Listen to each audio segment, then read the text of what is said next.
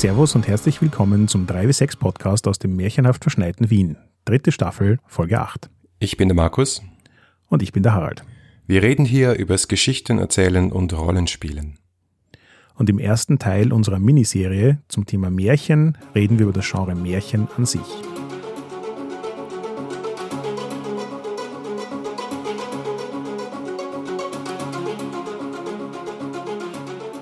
Es war einmal vor langer Zeit in einem weit entfernten Land namens Österreich. Da saßen zwei Podcaster und laberten und laberten. Und wenn sie nicht gestorben sind, dann labern sie noch heute. Schön, ja, damit sind wir eigentlich schon fertig. Am Ende des Märchens angelangt. Und, und schon haben wir eine der Essenzen von Märchen gefunden, sie sind kurz. Sie sind kurz und sie haben immer denselben Anfang und dasselbe Ende. Naja, fast. Vermutlich sollten wir unserem Publikum erklären, warum wir in einer Staffel über Horrorspiele, über Märchen reden, oder? Ja, aber es ist, glaube ich, nicht mal evident, warum wir in einem Rollenspiel-Podcast über Märchen reden. Guter Punkt. Es gibt in Wirklichkeit viele Gründe, aber einer der wichtigsten Gründe ist, dass das Märchen lesen, das Märchen hören, das Märchen vorlesen, also ich habe auch meinen Kindern immer Märchen vorgelesen, für mich so der Einstieg in fantastische Geschichten waren. Es war so der Ursprung von allem. Das heißt, du hast deinen Kindern brav Märchen vorgelesen? Ja, natürlich. Märchen und alle anderen möglichen Geschichten. Ich habe ihnen auch Tolkien vorgelesen. Ist es dann bei ihnen hängen geblieben? Also sind Märchen, äh, haben die eine Präsenz in ihrem Leben? Ich würde jetzt mal nicht sagen, dass sie jetzt sich gegenseitig Märchen erzählen, da sind sie, glaube ich, auch im falschen Alter dafür mit 10 und 12. Aber ich glaube, es war auch für sie der Einstieg ins Fantastische. Und ähm, das liegt natürlich vollkommen an mir. Aber wenn wir heute Geschichten lesen und wenn Sie Geschichten lesen, dann sind es halt oft und meistens auch Geschichten mit fantastischen Elementen. Und dieses Wunderbare und Wundersame, das man sich aus Märchen mitnimmt, das haben Sie sicher mitgenommen in Ihren Vorlieben für Geschichten. Ja, das hast das jetzt eh wunderbar auf den Punkt gebracht. Ich finde es nämlich so spannend, dass Märchen klassischerweise was sind, mit denen wirklich viele Menschen aufwachsen, es aber dann irgendwann wieder verlieren, weil das ist halt so für Kinder und entdecken es dann eigentlich erst in Form von Fantasy wieder. Und wenn man sich es genau anschaut, ist Fantasy in Wirklichkeit ja nicht viel was anderes als ein Märchen. Respektive ähm, Tolkien, als er seinerzeit den Herr der Ringe rausgebracht hat, ist ja auch noch klassifiziert worden als konstruiertes Märchen. Und die Unterscheidung in Fantasy, so wie wir es heutzutage kennen, und Märchen ist ja noch eine recht junge, oder? Die ist relativ jung, ja. Also am Anfang hat die Literaturwissenschaft fast alles, was fantastisch ist, als Kunstmärchen klassifiziert, was so ein bisschen schwierig ist aus heutiger Sicht, aber die Dinge haben sich auch weiterentwickelt. Ich glaube, es gibt wirklich auch mehr Unterschiede, aber vielleicht Bevor wir auf die Unterschiede zwischen Fantasy und Märchen eingehen, sollten wir vielleicht nochmal genau sagen, was ein Märchen ist aus unserer Sicht oder woher das es kommt. Wo es herkommt, woher es kommt, ist eine wirklich gute Frage, weil ich sage jetzt mal, Märchen sind so die urtümlichste Form von Geschichten erzählen, die die Menschheit überhaupt kennt man kann, glaube ich, jetzt noch ein bisschen diskutieren, ob quasi Folktales, also Geschichten rund ums Lagerfeuer, nicht ganz das gleiche sind wie Märchen, aber sie sind definitiv sehr nah beieinander. Und wenn ich mich richtig erinnere, gibt es auch ein paar tatsächlich aufgeschriebene Märchen, die ähm, zumindest 6000 Jahre alt sind oder so. Das heißt, Märchen an sich, ewig altes Ding. Ähm, aber ja, wichtiger Bestandteil des Märchens ist eben auch ihre äh, mündliche Natur, dass es eben erzählte Geschichten sind, die sich stark verändern und dass es damit eben nicht die eine kanonische Ursprungsversion gibt. Ja, genau. Also es ist eine mündliche Tradition, so wie auch Balladen oder Mythen oder Legenden sind eben auch Märchen, mündlich weitererzählte Geschichten. Das Spezielle daran und sicher auch der Grund, warum, warum Märchen heute noch fälschlicherweise rein als Kindergeschichten ähm, meistens eben abgetan werden oder zur Seite gelegt werden, ist, dass sie äh, recht früh ähm, aufgeschrieben worden sind. Äh, früh oder spät, das ist natürlich relativ, je nach Blickwinkel. Also im frühen 19. Jahrhundert hat das angefangen, interessanterweise mit denselben Menschen, die auch das, die Gattung der Kunstmärchen begründet haben. Also Achim von Arnim, Clemens Brentano, die haben Märchen gesammelt und dann in des Knaben Wunderhorn rausgebracht und dann auch die Gebrüder Grimm angestiftet, selbst Märchen zu sammeln, die ursprünglich das eben Brentano geben sollten und dann ihre eigene Sammlung rausgebracht haben, nachdem äh, Brentano das nicht verwendet hat. Und Arnim Brentano, Wilhelm Hauff, E.T.R. Hoffmann, die haben dann eben auch ihre eigenen Kunstmärchen, also Märchen geschrieben, die sie selbst erfunden haben, aber die diese ganz grundlegenden Strukturen genutzt haben, die die Märchen vorgegeben haben. Und die Grimms, die haben dann äh, ab äh, 1812 ihre Sammlung rausgebracht, Kinder- und Hausmärchen, die in vielen, vielen Editionen immer wieder verändert wurde, erneuert wurde, umgeschrieben wurde, auch so ein bisschen gesäubert wurde von äh, allerhand zu viel Gewalt, äh, zu viel äh, ähm, Familiendrama, äh, also böse Mütter wurden in böse Schwiegermutter umgedeutet und ja, auch sehr viel Sexualität ist rausgeflogen aus dem Märchen. Es wurde immer mehr dem biedermeierlichen Familienideal angepasst. Das hat dann seinen Höhepunkt gefunden in den Disney-Versionen der Märchen. Aber seit dieser Zeit haben wir Märchen als Bücher und irgendwie sind dann, ja, sind aus diesen Märchenbüchern Kinderbücher geworden. Ja, das finde ich eben auch extrem spannend, weil all diese Kodifizierung zum selben Zeitpunkt stattgefunden hat, als die Industrialisierung dazu geführt hat, dass es das Bedürfnis gab, das ländliche, das urtümliche eines Volkes zu erhalten, aufzuzeichnen und äh, weiter zu tradieren.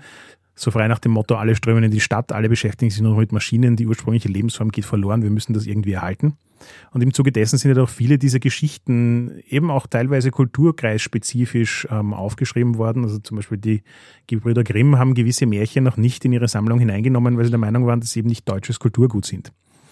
Und damit einher geht halt auch, dass zu der Zeit Eltern und Kinder eine neue Wahrnehmung erfahren haben. Das heißt, die unschuldige Kindheit, in der Kinder ein glückliches Leben führen können, ist auch noch eine relativ neue Erfindung. Und seit die aufgekommen ist, hat es plötzlich den Markt an Kinderprodukten gegeben. Und da gehört halt als erstes auch dazu Geschichten für Kinder. Und damit hat halt recht schnell das Märchen oder die Volksgeschichte plötzlich einen Umschwung in Richtung Kindergeschichte genommen. Und das ist insofern total spannend, weil Märchen in ihrer ursprünglichen Form, so wie du sagst, da, da kam viel Sex vor, da kam viel Gewalt vor, da kamen viel orge Geschichten eigentlich vor, die sehr düster sind und eigentlich so gar nicht kindgerecht und ja auch nie spezifisch nur für Kinder gedacht waren. Das ist eigentlich eine relativ neue Sache, dass Märchen quasi sanitized wurden und dann letzten Endes halt jetzt in der Disney-Version ankommen, in der alles ein Happy End hat und alles lieb und putzig und schön ist. Ja, es ist ja auch kein Zufall, dass die Autoren, die ich vorher erwähnt habe, alle zur deutschen Romantik gehören, die dieses ländliche deutsche Leben so idealisiert haben. Und das waren ja auch alle Beiträger zu, zur Gründung des deutschen, der deutschen Nation an sich. Ja, das war auch eine Zeit des Nationalismus und der Werdung der deutschen Nation und endgültig dann auch des Deutschen Reiches. Also schon interessant sozusagen der Kontext, in dem das Ganze entstanden ist. Mindestens so interessant für uns als moderne Geschichtenerzähler, für uns als Rollenspieler ist, glaube ich, einfach dieses ursprüngliche, das wir schon erwähnt haben. Also die Tatsache, dass es so Elemente gibt in Märchen, die unfassbar archetypisch sind und wo man sofort sagt, ah ja, das erkenne ich wieder und so funktioniert das. Das ist für mich ja auch so ein bisschen der große Unterschied zwischen Märchen und Fantasy. Weil in beiden, also quasi ursprünglich kommt das Fantastische ja vollkommen aus dem Märchen. Alles, was wir an übernatürlichen, magischen Dingen, Wesenheiten, die nicht normal menschlich sind, Riesen, Elfen, Zwerge und ich weiß nicht was noch alles. All diese fantastischen Elemente kommen ja in Märchen vor, kommen aus diesen ursprünglichen Geschichten. Und wo Fantasy hier aus meiner Perspektive eine Abzweigung nimmt und damit tatsächlich zu etwas Eigenständigen wird, ist, dass Fantasy wesentlich mehr versucht, Details und Realismus und große, also große Maßstäbe mit hineinzubringen. Da geht es um fremde Länder, die wir im Prinzip aus unserer Erde erkennen können von der Idee her, aber die ganz andere Karten haben, ganz anders heißen, wo die Völker ganz andere sind, wo es eben auch fantastische Völker gibt, die aber dann auch wieder als, als normale Lebewesen dieser Welt betrachtet werden und so weiter. Es gibt Geschichte dahinter, die die Jahrtausende in die Vergangenheit reicht und so weiter. All das, was Tolkien halt auch gemacht hat mit seinen Geschichten. Ja? Und da sind wir auch eben bei dieser Abgrenzung zu Legenden und Mythen, die halt viel stärker in, in geschichtlichen Fakten und tatsächlich basierenden Ereignissen verankert sind als Märchen. Märchen sind immer viel abstrakter, simpler, einfacher, sprechen mehr diese grundlegenden Archetypen an, sei es sowohl bei den Charakteren wie der bösen Hexe, als auch bei der Art und Weise, wie die Geschichten erzählt werden, weil die Varianz, was inhaltlich in einem Märchen passiert, ist nicht rasend groß. Also wenn man sich eine Sammlung von Märchen anschaut, kommt man recht bald auf eine sehr geringe Anzahl an Strukturen, die dahinter liegen. Ja, richtig. Also da würde ich dir auch kurz widersprechen, weil vieles, was aus dem Fantasy kommt, äh, was im Fantasy passiert, kommt eben nicht aus dem Märchen, sondern aus dem Mythos. Sei es jetzt der griechische Mythos oder im Falle von Tolkien eben der nordische oder germanische Mythos, den er ja als Professor für Altenglisch äh, studiert hat. Also in diesem Ursprung liegt für mich auch der Grundunterschied zwischen Fantasy und Märchen. Die Fantasy bedient sich manchmal mehr, manchmal weniger an märchenhaften Elementen. Aber die übernatürlichen äh, Wesen und Vorkommnisse, die in der Fantasy sind und auch die, wie soll ich sagen, die Grundstrukturen, also dieses, dieser epische Kampf zwischen Gut und Böse, die, der Krieg zwischen zwei Reichen, die Bedrohung einer äh, Zerstörung der Welt und so weiter, das kommt aus der Legende, aus dem Mythos, eben im Fall von Tolkien aus dem äh, nordisch-germanischen Mythos und nicht aus dem Märchen. Und ich glaube, in diesen unterschiedlichen Ursprüngen ist auch die Differenz zu sehen. Und dann ist es halt auch vollkommen logisch, dass die äh, mythische Überhöhung einer möglicherweise sogar historischen Begebenheit ein andere, eine andere Welt impliziert als ein Märchen, das per Definition zeitlos und ortlos ist. Also es wird in einem Märchen nie erzählt, das hat im Jahre so und so stattgefunden in diesem und jenem Land, sondern es ist eben auch hier archetypisch vor langer, langer Zeit. Ich finde, damit haben wir jetzt auch schon relativ gut beschrieben, warum Märchen eigentlich auch so viel mit Rollenspielen zu tun haben. Also vor allem finde ich auch mit Erzählspielen. Weil was sind so die, die Eckpfeiler, die wir jetzt erwähnt haben? Märchengeschichten sind meistens relativ kurze Geschichten. Sie spielen in einem nicht super genau definierten Zeit und Ort. Sie haben etwas Fantastisches und sie arbeiten viel mit Archetypen, sowohl was die Charaktere als auch was die Geschichtenstruktur an sich betrifft. Das sind aus meiner Perspektive alles Dinge, die ein gutes Rezept für One-Shot-Story-Games sind. Ja, also diese rigide Struktur, das ist auch ganz spannend, ist ja auch sehr früh erforscht worden. Aus den 20er Jahren gibt es schon eine Studie von Wladimir Prop zur Morphologie des Märchens, der sich einfach so ein paar hundert russische Zaubermärchen hergenommen hat und gesagt hat, es gibt in diesen Geschichten 31 Handlungselemente, er nannte sie invariante Funktionen. Die kommen zwar nicht alle in jedem Märchen vollständig vor, aber wenn sie vorkommen, dann haben sie immer dieselbe Abfolge. Und daraus hat sich dann die ganze strukturalistische Literaturtheorie entwickelt, wo dann irgendwelche Leute gesagt haben, es gibt auch noch eine Heldenreise oder es gibt äh, so und so viel Anzahl von Plots überhaupt auf der Welt und alles andere gibt es nicht, dem ich komplett widersprechen würde, aber egal. Also bei den Märchen ist es schon so, dass du immer wieder dieselben Strukturen siehst. Also zum Beispiel, es beginnt mit irgendeinem irgendeiner Katastrophe oder einem Mangel oder einem Raub, jemand wird verjagt, jemand wird ausgesetzt, jemand stirbt oder einem Wunsch, irgendetwas Bestimmtes zu besitzen oder etwas Bestimmtes zu werden. Dann kommen Prüfungen, meistens drei Prüfungen oder dreimal drei Prüfungen oder Kämpfe des Protagonisten, die er halt äh, irgendwie gewinnen muss. Äh, es gibt manchmal auch noch so Verbote und deren Übertretungen. Es gibt Zauberelemente, die der Held erhält von einem Schenker, einem Geber, einem Mentor, wie zum Beispiel Tischlein deck dich oder der Knüppel aus dem Sack. Und dann, wenn das alles überstanden ist, gibt es halt eine Auflösung, meistens eine positive Auflösung im Sinn von eine Heirat oder Besteigung eines Throns, äh, Wiederherstellung der Ordnung und so weiter. Also es ist diese super rigide Struktur des Märchens, die dazu geführt hat, dass viele Literaturwissenschaftler gemeint haben, alle Geschichten sind so rigide. Wobei, da hast du jetzt, finde ich, auch schon einen guten Punkt gebracht, nämlich das äh, glückliche Ende. Die ursprünglichen Märchen haben ja gar nicht so oft glückliche Enden. Es gibt oft genug Märchen, die eigentlich recht grauenvolle Enden haben. Und das ist, glaube ich, auch so ein bisschen der Grund, warum wir uns jetzt in einer Staffel über ähm, Horrorspiele mit dem Thema Märchen beschäftigen. Wir werden nicht dann in weiteren Folgen noch über Bluebeard's Bride und Geh nicht in den Winterwald reden. Beide Spiele, die viel von diesem Horror und Düsterem, das in Märchen auch drin steckt und den schlechten Enden und den Stereotypen, vor denen wir Angst haben, in den Vordergrund stellen, um ein Bild von Märchen zu zeichnen, das in der heutigen Disney-Version, die wir alle so im Kopf haben, eigentlich gar nicht mehr vorkommt. Ja, ich glaube, diese Spiele beziehen sich eher auf diese ganz archetypischen Situationen und Figuren und Handlungselemente, wie sie zum Beispiel auch ein C.G. Jung äh, identifiziert hat und später die psychoanalytische Märchenforschung, wo es halt geheißen hat, ja, dass diese, diese Bilder, die da vorkommen, ja, diese dreifachen Prüfungen und die goldenen Bälle und die wilden Männer tief im Brunnen, im tiefen Wald und, und die böse Hexe und die böse Stiefmutter, die haben alle eine eins zu eins Entsprechung im Unterbewussten. Und deswegen, und das, also das ist sozusagen die Interpretation der Psychoanalyse, deswegen wirken diese Geschichten auch so stark, beziehungsweise deswegen gibt es diese Geschichten überhaupt, um solche inneren Kämpfe symbolisch darzustellen.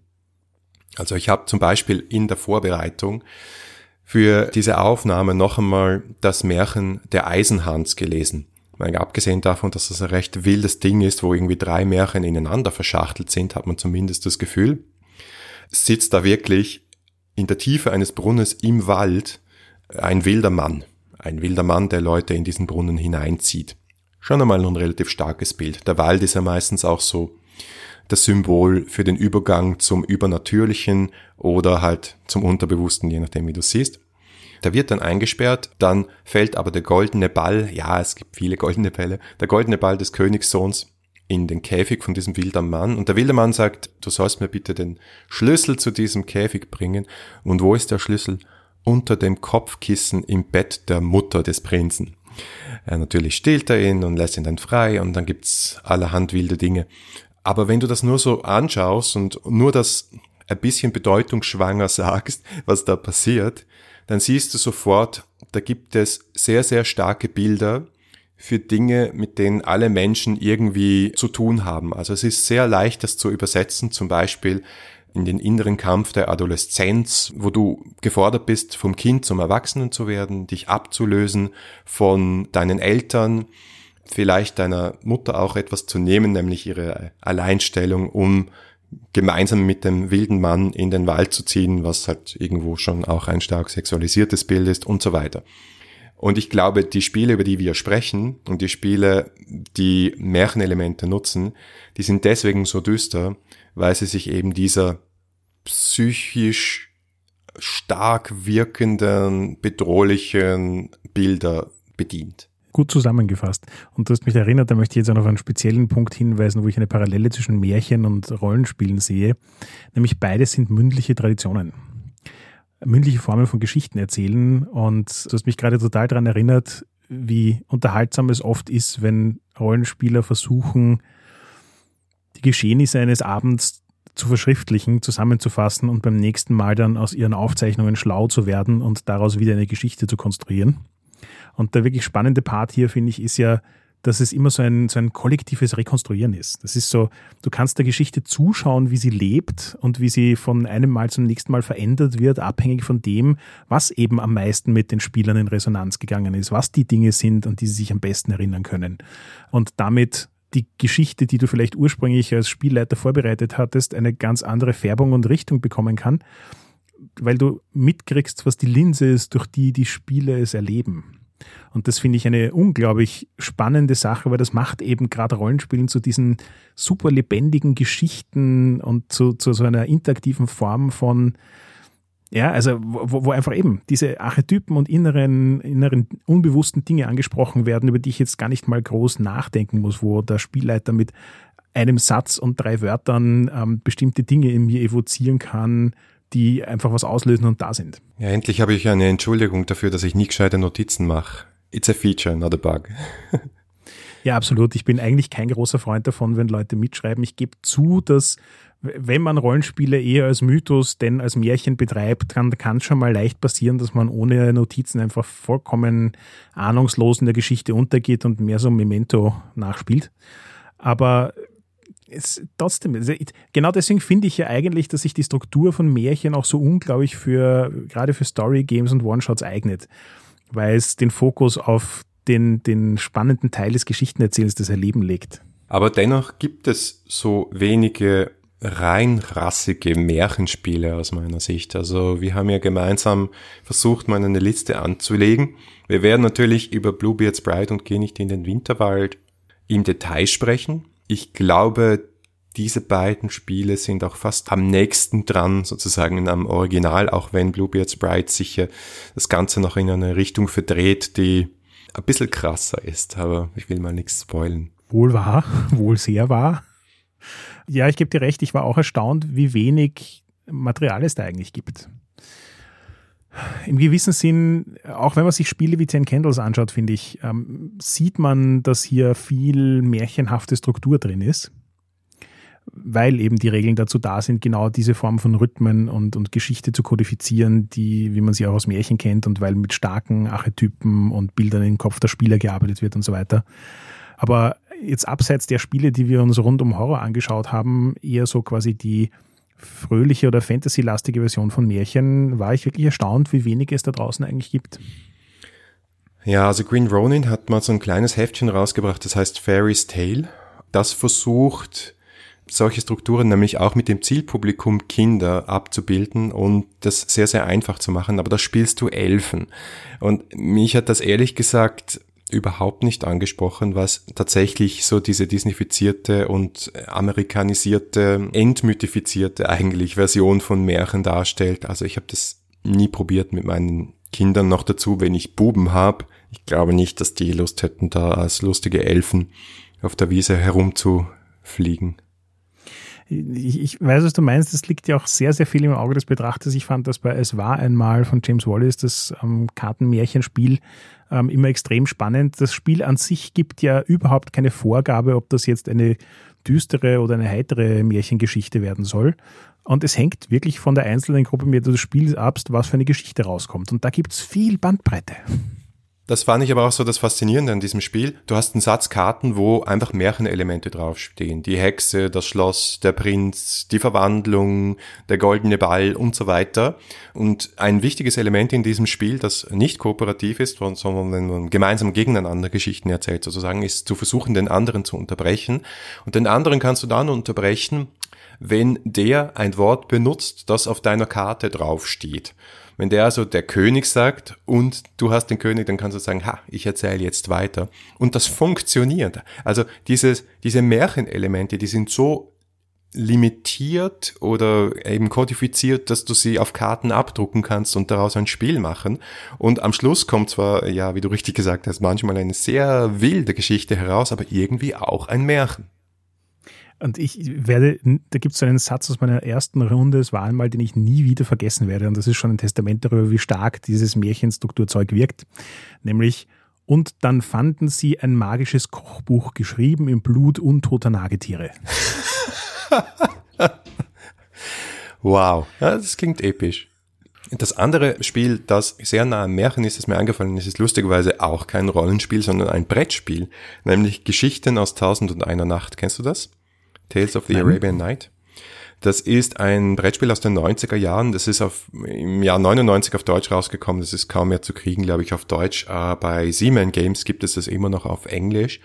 Und es ist nicht viel Spiel dabei, aber du wanderst einfach auf so einer Karte des Nahen Ostens herum und ziehst Karten und erlebst Dinge und es ergeben sich Märchen daraus. Also halt da das Schema der Märchen aus Tausend und einer Nacht. Und das funktioniert erstaunlich gut. Eins der Spiele, das mir ja auch sehr gut gefällt, weil wir jetzt vorhin schon bei Es war einmal waren, ist Die Abenteuer von Baron Münchhausen.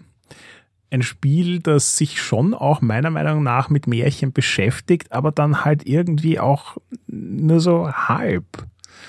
Aber ja Lügengeschichten sind nicht unbedingt Märchen, ja. Das ist irgendwie ja, so eine eigene, ein eigenes Ding. Aber es ist auf jeden Fall auch wieder diese mündliche Erzählen und es ist ja eins der Urspiele des Erzählspiels, wo man versucht, sich gegenseitig mit wilden Geschichten zu überbieten. Und ich finde, dass es äh, eben eins dieser Elemente hat, die mit einem ganz simplen Kniff, nämlich diese, diese Lügengeschichte. Das heißt, es hat jeder die Erwartungshaltung im Kopf, was das bedeutet. Also dieses Übersteigern, Sachen zu erzählen, die vielleicht noch glaubbar sind, aber eigentlich schon nimmer. Und damit hast du so eine, so eine klare Richtung vorgegeben, rund um die sich dann eigentlich total gut die fantastischen Elemente von Märchen erzählen lassen. Ich habe noch ein paar Erfahrungen mit Märchenspielen. Gelesen habe ich von Fantasy Flight Grimm, das habe ich selbst nie gespielt, das gab es ursprünglich mal als D20 und dann ist es als eigenes System rausgekommen. Das ist, ist insofern spannend, als es so in einer Parallelwelt spielt, wo alle Märchen ineinander fließen und die meistens recht verdreht sind. Das Bild, das mir im Kopf geblieben ist, ist das die Bohnenstange von Jack, gefällt worden ist und die jetzt vor sich hin rottet und in dieser verrottenden Bohnenstange sich Goblins eingenistet haben und dort irgendwie einen Markt betreiben. So in die Richtung. In Wirklichkeit, jetzt wo ich das gerade sage, fällt mir ein, dass das bestätigt, was wir gerade vorher gesagt haben, nämlich, dass das Rollenspiel versucht, die Märchenwelt zu einer Fantasy-Welt zu machen. Plötzlich gibt es eine perverse, aber doch intrinsische Logik und einen gewissen Realismus und eine gewisse, gewisse Fraktionen und Kämpfe, wie wir sie halt gewohnt sind von Fantasy-Welten. Ich habe als eines der anderen Spiele unserer Research-Liste auch äh, Changeling von White Wolf angeführt. Das finde ich ist auch so ein, so ein schräges Mittelding, weil auf der einen Seite steht das Märchenhafte sehr stark im Mittelpunkt aller Charaktere, die du in Changeling spielst. Du bist quasi ein Fabelwesen, also nicht ein Fabelwesen, aber ein Mythenwesen und du beschäftigst dich auch mit diesen Dingen und deine ganzen Fähigkeiten sind auch in diese Richtung ein bisschen ausgelegt. Aber am Ende des Tages versucht es trotzdem was sehr Greifbares, Reales, eher Mythisches draus zu machen. Und das zwängt das Märchen in ein Fantasy-Korsett, das dann irgendwie eigenartig ist. Also es verliert dann diesen, diesen ursprünglichen archetypischen Charme, den Märchen zu haben. Ähnlich, aber anders habe ich Nest erlebt. Übrigens, vielen Dank, das wurde uns zur Verfügung gestellt. Nest ist eine Fate-Kampagne, also so eine World of Adventure, die sehr viele märchenhafte Elemente beinhaltet. Es ist aber in Wirklichkeit eher märchenhafte Fantasy als umgekehrt. Und es ist auch so eine Parallelweltgeschichte. Also ganz kurz umrissen. Ich habe das fast fertig geleitet und ich äh, liebe es heiß. Also ich kann es jedem und jeder empfehlen.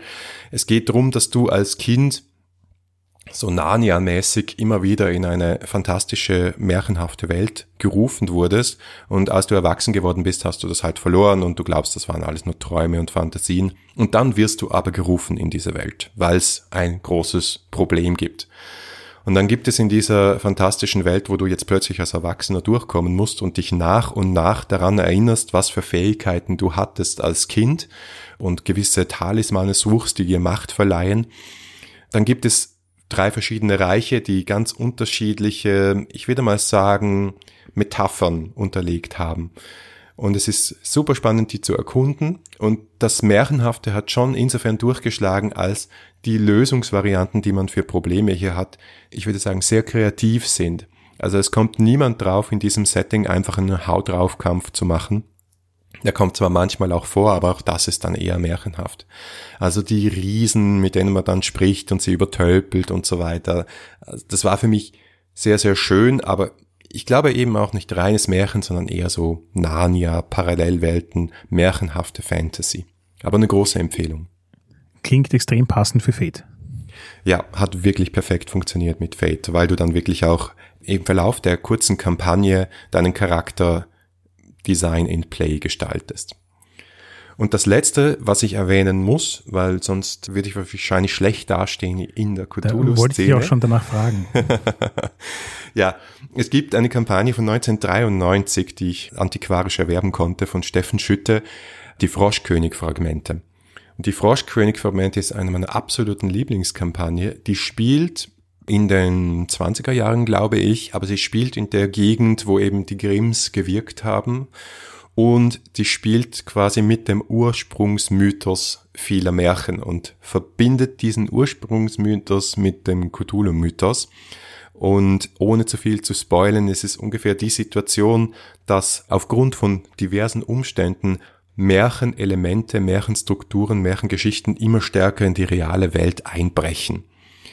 Und dann am Schluss haben auch die Traumlande ein bisschen was damit zu tun.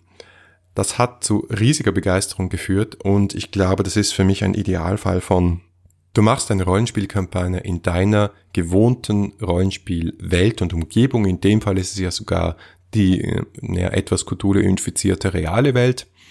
Und dann lässt du diese archetypisch mythischen Dinge in diese Welt einbrechen. Du machst also eine, eine Vermischung. Du nimmst das Märchenelement als das unheimliche Element. Und das hat extrem gut funktioniert und für sehr, sehr viel Begeisterung gesorgt. Bis hin zum siebten Geistlein, das ich glaube ich auch schon mal erwähnt habe. Das siebte Geistlein hat eine der wichtigsten Rollen in dieser Kampagne gespielt, ohne dass wir es wollten. Vielleicht sollten wir als drittes Review in unserer Miniserie auch noch über die Froschkönig-Fragmente reden. ja, würde ich sehr gerne durchaus eine Stunde lang drüber reden, aber nachdem es quasi nicht mehr erhältlich ist, ist das ein bisschen schwieriger als Review, glaube ich. Ach was. Das heißt, ich bin sehr gespannt auf unsere Diskussion zu diesen beiden spezifischen Spielen. Gehe nicht in den Winterwald und Bluebeard's Bride. Aber was haben wir jetzt gelernt zum Thema Märchen und Rollenspiel? Ist es Zufall, dass es so wenige Märchen-Rollenspiele gibt? Ich glaube, dass es kein Zufall ist, weil, so wie du sagst, sich Märchen einfach auch sehr gut in existierende andere Dinge einbauen lassen und die Fantasy ja sowieso ein sehr dominantes Thema in Rollenspielen ist. Das heißt, Märchen haben auf vielen Ebenen Einfluss. Sei es, wie Rollenspiele als äh, mündliches Geschichtenerzählen funktioniert, sei es, wie das Fantastische in die Fantasy kommt, sei es, wie wir mit Archetypen arbeiten, sowohl bei Charakterklassen als auch bei Geschichtenstrukturen in Abenteuern. Das Märchen per se als Genre in der Form wenig vorkommen, ist eine gute Frage. Vielleicht liegt das einfach wirklich daran, dass es noch so sehr mit Kindergeschichten verbunden ist. Oder es liegt daran, dass die Handlungsstrukturen so rigide sind, dass man vielleicht als Charakter auch gar nicht so viele Möglichkeiten hat und sich eingeschränkt fühlt. Was übrigens äh, bei unserer Diskussion bei Bluebeard's Bride, glaube ich, eine Rolle spielen wird. Ja, ich wollte gerade sagen, dass, da bin ich auch schon gespannt, weil ich, ja, eh. Andererseits wenn man sich dann deine Erzählungen zu den Froschkönig-Fragmenten anschaut, kann das ja durchaus auch funktionieren. Wenn du nicht mehr ganz in dieser Märchenstruktur drin bist, sondern du es als Element einbaust. Und ich glaube, das ist da in dieser Schnittmenge zwischen der fantastischen Welt, wie wir sie als Rollenspieler kennen, und der Märchenwelt, da finden die wirklich spannenden Dinge statt. Und ansonsten glaube ich einfach auch, dass die Idee von Märchen, dass das Ende vielleicht ein vorgegebenes ist, mit dem, was wir in den letzten paar Miniserien über Horror Games besprochen haben, eigentlich ziemlich gut zusammengeht. Also vielleicht sollte ich das einfach mal ausprobieren, in irgendeinem x-beliebigen Rollenspiel am Anfang das Ende bereits in den Raum zu stellen. Hm. Wäre auf jeden Fall ein Experiment wert, ja.